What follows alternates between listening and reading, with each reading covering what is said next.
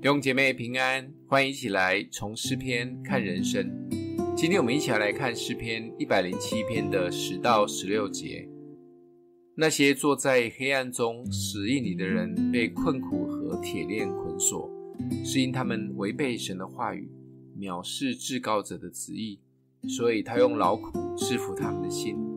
他们扑倒，无人扶助，于是他们在苦难中哀求耶和华。他从他们的祸患中拯救他们，他从黑暗中和死荫里领他们出来，折断他们的绑索。但愿人因耶和华的慈爱和他向人所行的奇事都称赞他，因为他打破了铜门，砍断了铁栓。今天我们看见在四种苦难中的第二类，就是要给坐在黑暗中死荫里的人，被困苦及铁链捆锁的。这些人会有这种下场的原因，就是违背神的话语，完全不屑神的心意。当然，这些苦也是神所允许的。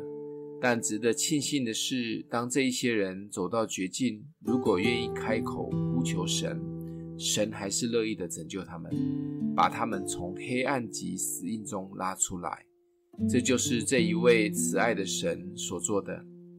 现代的人比较容易进入到这样的光景中，因为耶稣说：“盗贼来就是要偷窃、杀害、毁坏我们的生命。”撒旦最大的计谋就是让我们远离神的光及盼望。神的儿女都是一群带着盼望过日子的人。当我们用神的高度来看现在的困境，或许困难就会缩小一些。当然，如果真的也快撑不下去了，不要勉强，赶快求救。不管是向神或向属灵的伙伴领袖，生活每一天有时就像光明与黑暗的拔河，内在的心思战场一下亮一下暗。当我们都靠近主的时候，这个光源就会亮久一点；而一离开了，没有多久就暗了下来。这就是为什么我们每一天需要来亲近主、委身聚会的原因。想一想。如果不太读经，又不参加聚会的基督徒，还可以刚强站立的，每一天还有盼望的，这样的基督徒真的应该很难找到。今天默想的经文在第十六节，因为他打破了铜门，砍断了铁栓。我们一起来祷告：爱我们的主，你是我们生命的亮光，光来了，黑暗就要离开。